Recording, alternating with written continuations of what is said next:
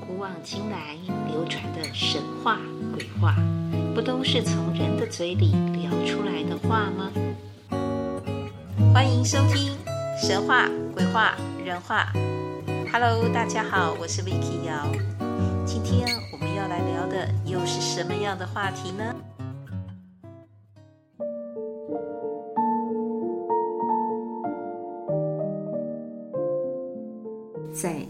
民间习俗里，相传过世的亲人，在他告别式之前，尤其在头七的那个晚上，他会回来看看家里的人以及他所属的环境，来做最后的告别。甚至有些传闻会说，这些刚过世的亲人。他们可能会化身为蝴蝶，或飞蛾，或螳螂，或一些小昆虫等，回到家中，环顾四周，或者稍作停留，看到大家是否一切安好，是否平安，或者他也在回顾他的一生，然后他才会安心的。放心的转身离去。这个现象，有人说是迷信，也有人说应该是巧合。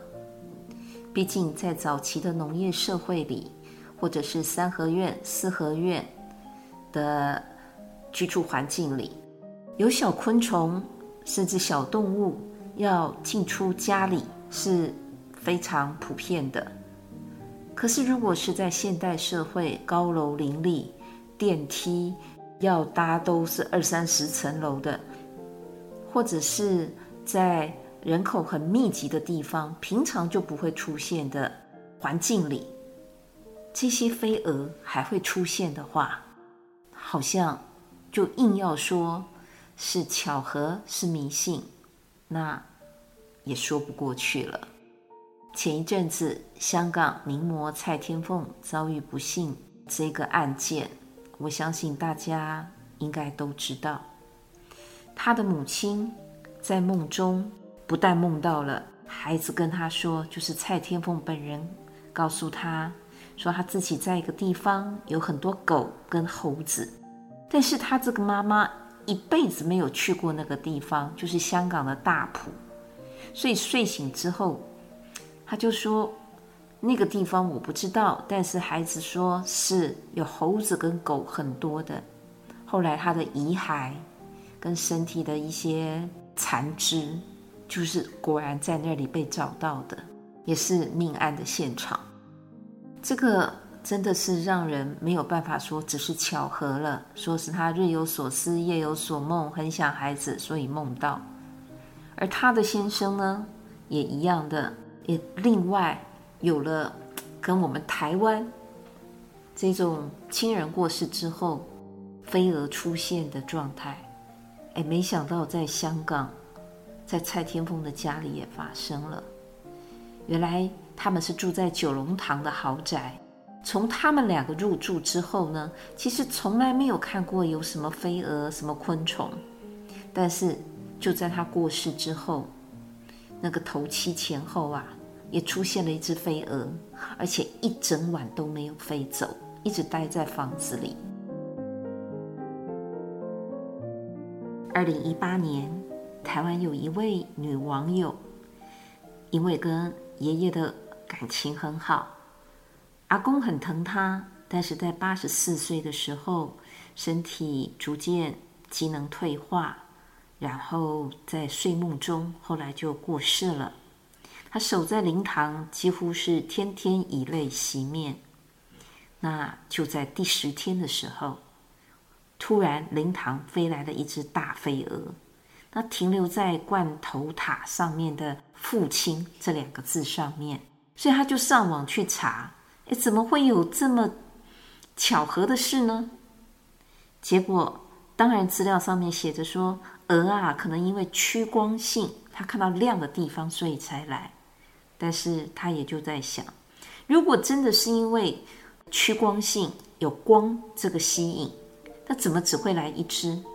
而且哦，一样是过了十二个小时，很长的时间，它都没有飞走哦。所以他还是宁愿相信是最疼他的阿公回来看他了。这一个充满洋葱的贴文呐、后来大家在下面的留言，很多人就表示有相同的经验，有的表示说家里的奶奶那个时候过世的时候是螳螂，外公的时候是大蝴蝶。然后也有人认为是蜻蜓，他爸爸过世的时候，在头七的时候出现的是蜻蜓，然后还有在殡仪馆诵经的时候，也是飞来，跟这个女网友当时她 PO 出来的照片里面一样的飞蛾，而且也是一只哦。那另外留言的这一位，他有表示，那个是还停在招魂幡上面，就是亲人过世的时候。一般都还会有这些法器啊，这些象征的相关物品上，这个真的是很难解释。当然，还有是停在车窗上的，不一定是在灵堂里面的位置里。后来才知道，诸葛亮过世的时候，在他的灵堂里面，那个鹅啊是黄金鹅，它停在那里一样是很久，并不是说。飞一下出现，或者是说经过人为安排的。有的时候想想，为什么就在这段时间？为什么都在这么特别的时刻？这些平常很不常见的昆虫，像呃蝴蝶、蜻蜓、蛾，还有黄金蛾，为什么会出现呢？尤其是在。众目睽睽的都会灵堂里，在都市里，在灵堂，想想诸葛亮的灵堂里，有多少的媒体聚集，有多少的人来来往往，有多少人前去跟他道别，但是他竟然在他头七的法会当中，这只鹅出现了。根据《自由时报》的报道。当天晚上九点多，有一只金色的鹅突然就飞进了灵堂，怎么来的不知道。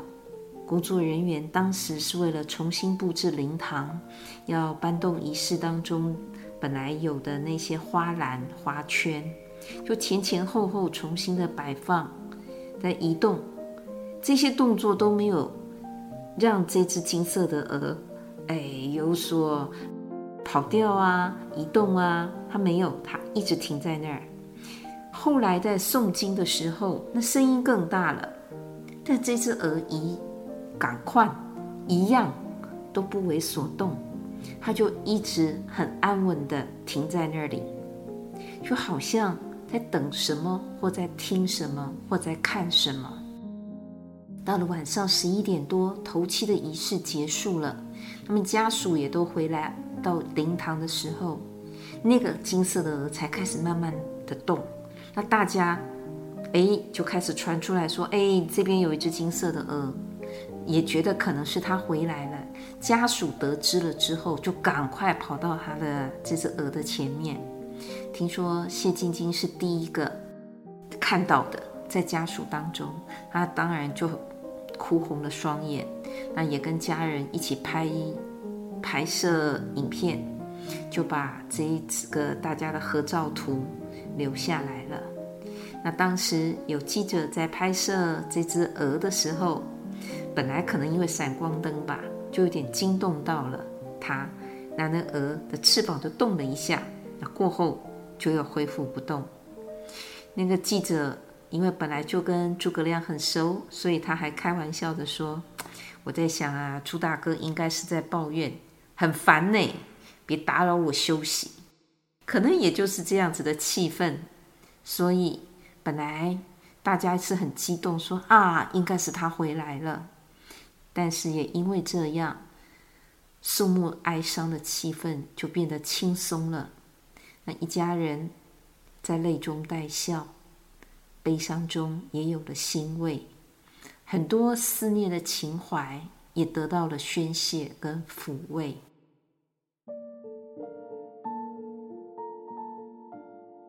以上所分享的都是新闻媒体、网络已经验证过、报道过、有图有真相的，还有呃许多个人的经验，他们的分享。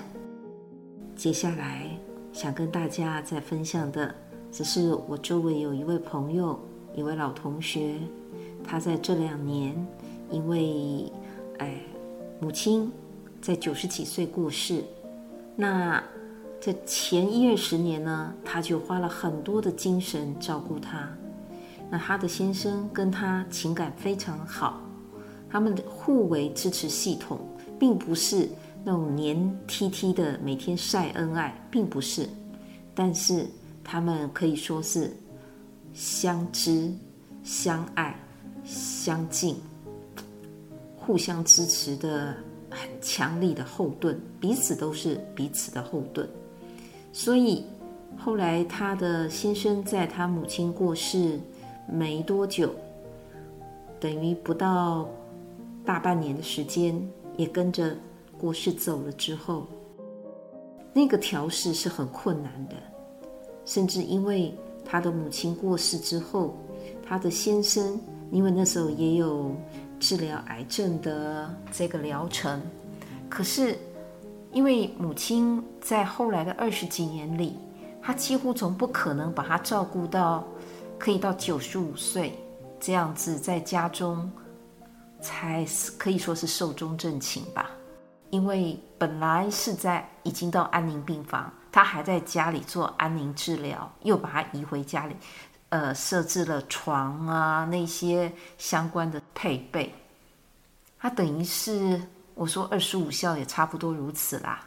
一个也有癌症，然后也曾经跌倒、髋关节骨折的人，他可以让这样的母亲、这样的病人、这样的老人，又能够哎很有尊严的，甚至后来还可以再站起来，然后才慢慢慢慢的，嗯，后来衰弱，在疫情当中过世。在疫情期间要到医院照顾，这个是一个很高难度而且很奔波的，但他也都完成了。但是这些也造成了后来他的先生在他母亲呃告别式之后，他发现哎，回头看先生好像真的虚弱了。虽然之前诊断出是已经第几期第几期，但是治疗的其实。效果挺好的，然后也觉得状况不错。当然那时候他还沉浸在对母亲的哀伤里面。可是当他回头看看先生，突然发现，哎，状况不对，所以他马上又投入于另外一个的战役当中，陪着先生积极就诊，积极恢复。可是事实上，他的心情。跟他的体力，跟他的精神状态，的确非常的透支跟辛苦了。只是没有想到，嗯，大半年过后，他的先生还是走了，而且走的不如他想象中的预期。所以一时发生的这个状况让他很难接受，看着他这样子，其实很难过。偏偏因为。呃，他的先生曾经为明代，然后也是在学界当中做到研究所的所长，因此谈论的各种小道八卦还真是真是不少。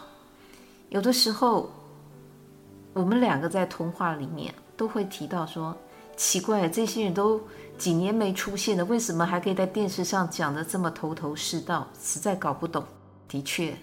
从来不缺的就是八卦，从来不缺的就是名嘴，从来不缺的就是想象。所以为什么我不提他的名字？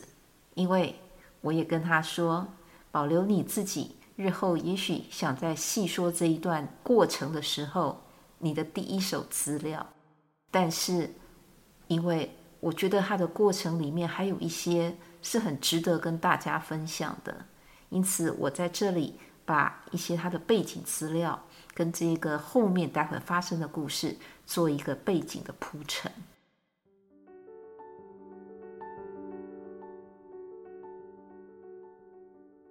他们夫妻之间的感情非常的好，虽然没有小孩，虽然各自的工作领域和原生家庭的责任是彼此各自完成的，可是每天早上一起喝着咖啡，听着广播，吃着早餐，然后分享着一天的行程安排跟心得。过年的时候还会，诶，已经五六十岁、六七十岁的人了，一起玩拼图。所以那张画作目前还是在墙上。当然，现在看来是让人感伤，却也是甜蜜的回忆。这一些互相支持的过程，在她的先生离开之后，她突然才发现。原来，她的先生在她的生命当中的重量，是她之前虽然也重视，虽然也珍惜，可是没有想到是这么的重要，重中之重，很难得的。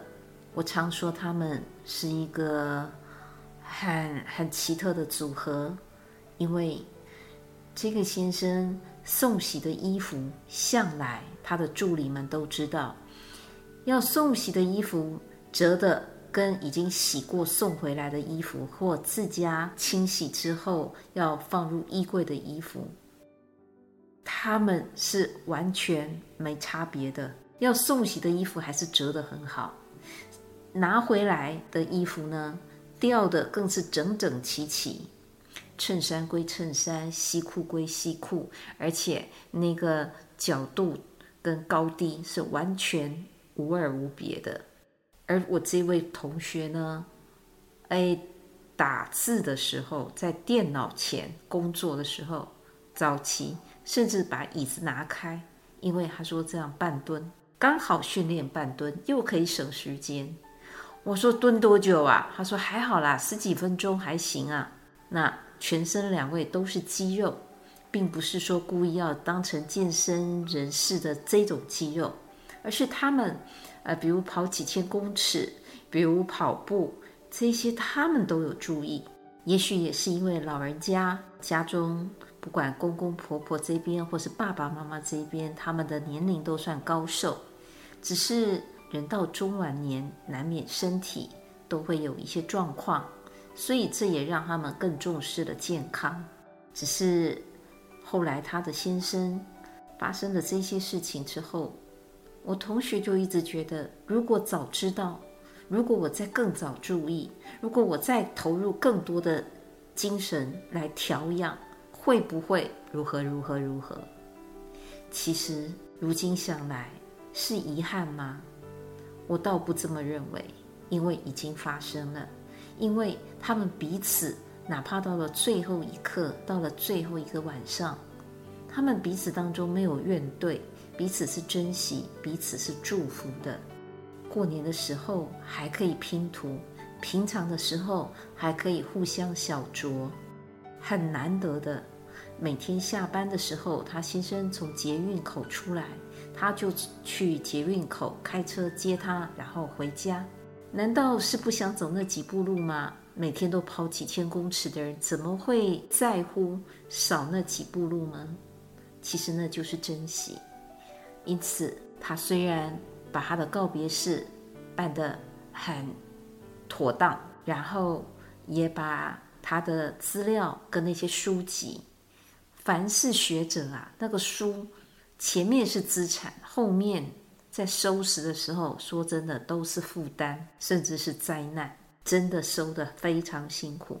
而我的同学还要帮他哎整理，虽然他的先生自己归类的非常好，可是因为他们后来要出纪念集，所以从邀稿、从整理跟后续的一些安排，他都做得非常的井井有条。只是人前看似还可以。很很体面庄严的他，我相信那个点滴心头只有他自己知道。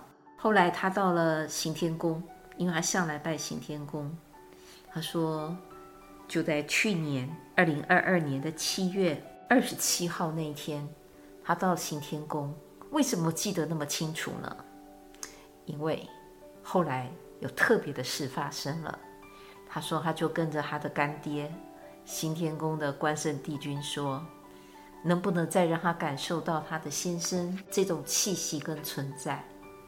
据我所知，他常常抱着他的枕头，在闻着他先生的枕头，闻那个气息，他好怕那个味道就淡掉了，随着时间淡掉。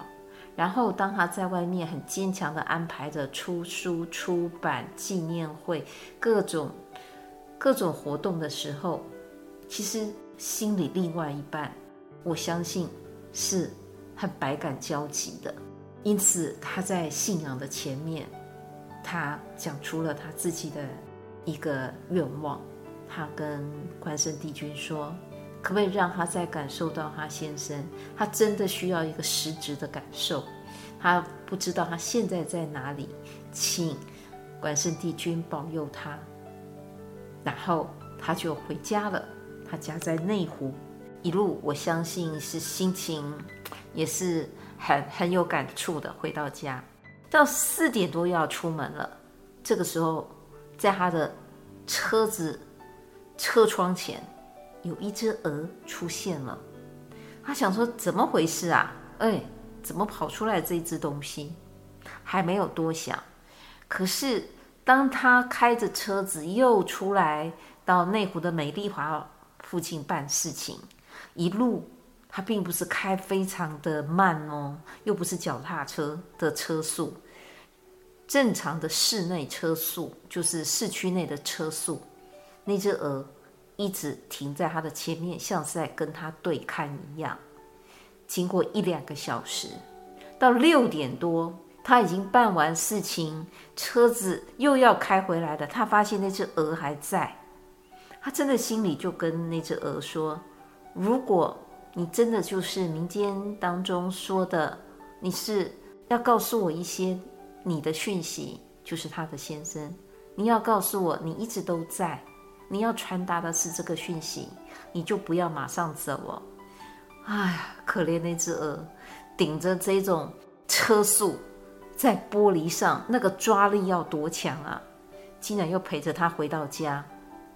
所以后来，当他把这件事情告诉了他的大伯，就是他先生的哥哥之后，他哥哥笑了，这个大伯笑了，他说：“哦，这老弟要很拼呐。”的确啊，在早上。拜拜完毕之后，下午四点多，鹅出现了，陪着他到六点多。尤其他的大伯对昆虫这些也有一些涉猎，就告诉他，那个是晚上夜行性的才会出现，怎么会在夏天到四点多，然后又撑到六点多，太阳都还在。他说好在他拍下了这个截图，然后他也传给我，分享给我。我就说，你看。他一直都在嘛，他没有忘了你啊，怎么会都不见呢？但是你也别让他担心吧，一起加油，一起努力，总会相见的。因为相知，所以有缘，一定会再相见。这些昆虫，这些蛾，到底是化身还是使者？真正的答案不得而知。可是，我想象征的意义是大于实质的意义的。为什么呢？毕竟已经没有办法像过去用人的形象在互动，用言语在交谈。所以，如果能够用这样的形式再度联系起阴阳之间彼此的牵挂、彼此的情感，或者给自己在一个缓冲期，让已经远去的亲人。有机会再传递他的这样子的祝福，或者是他的心意，其实也未尝不可。毕竟，真的人有的时候没有办法只靠着一个念头或者一个说法，他就可以一直坚持下去。他需要的可能还是要实质的一个安慰，一个可以捉摸得到的东西。也许也是这样的心情。关圣帝君成全了他。这样的心情，上天看见了，所以又安排了另外一场奇特的事件发生。这个事情发生在他的先生生日当天，八月中旬的时候。话说那一天，我同学接到一通电话，是他先生的学生，博士班的学生吧，就打电话来跟他说：“师母啊，请问老师的电话手机还有在用吗？”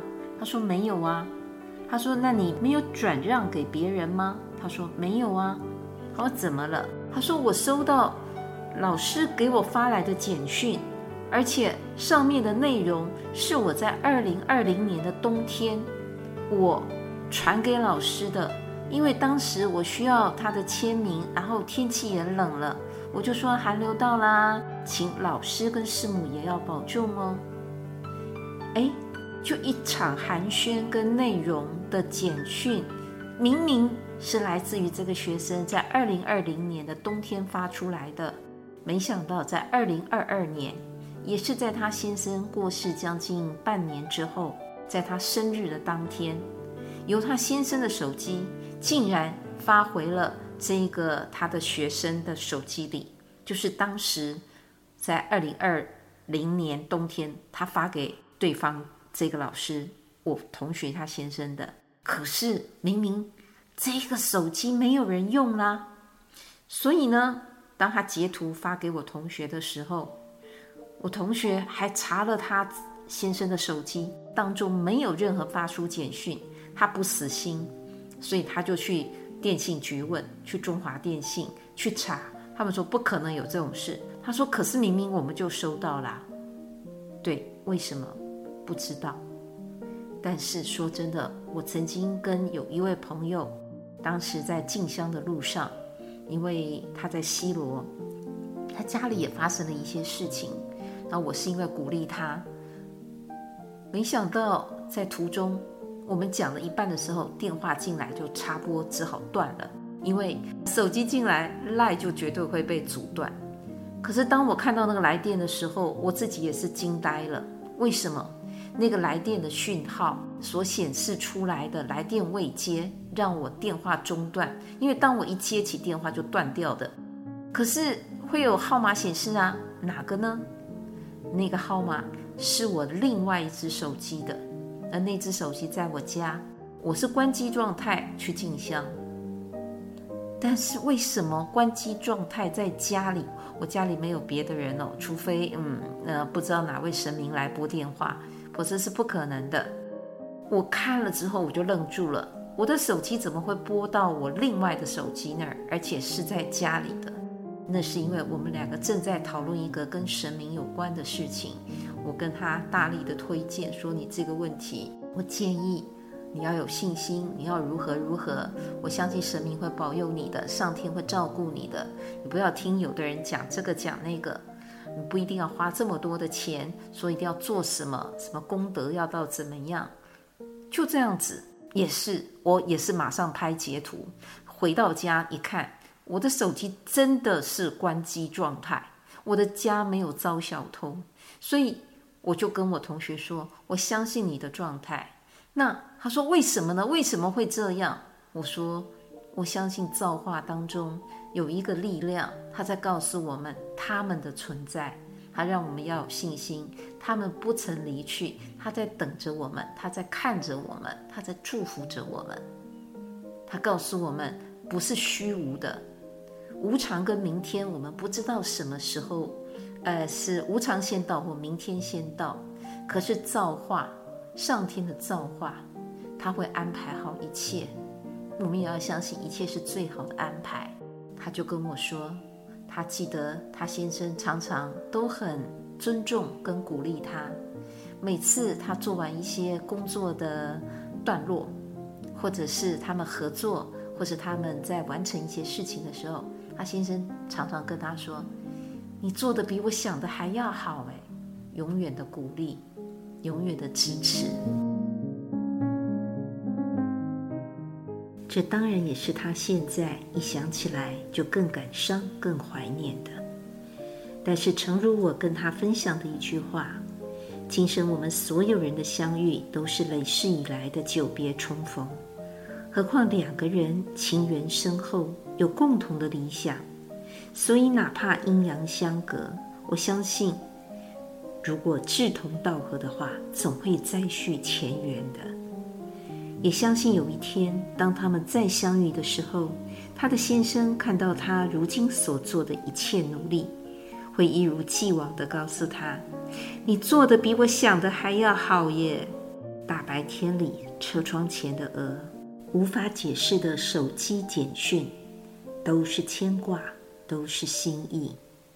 愿天下所有的有情人，就算为了你所爱的人吧，先把自己照顾好。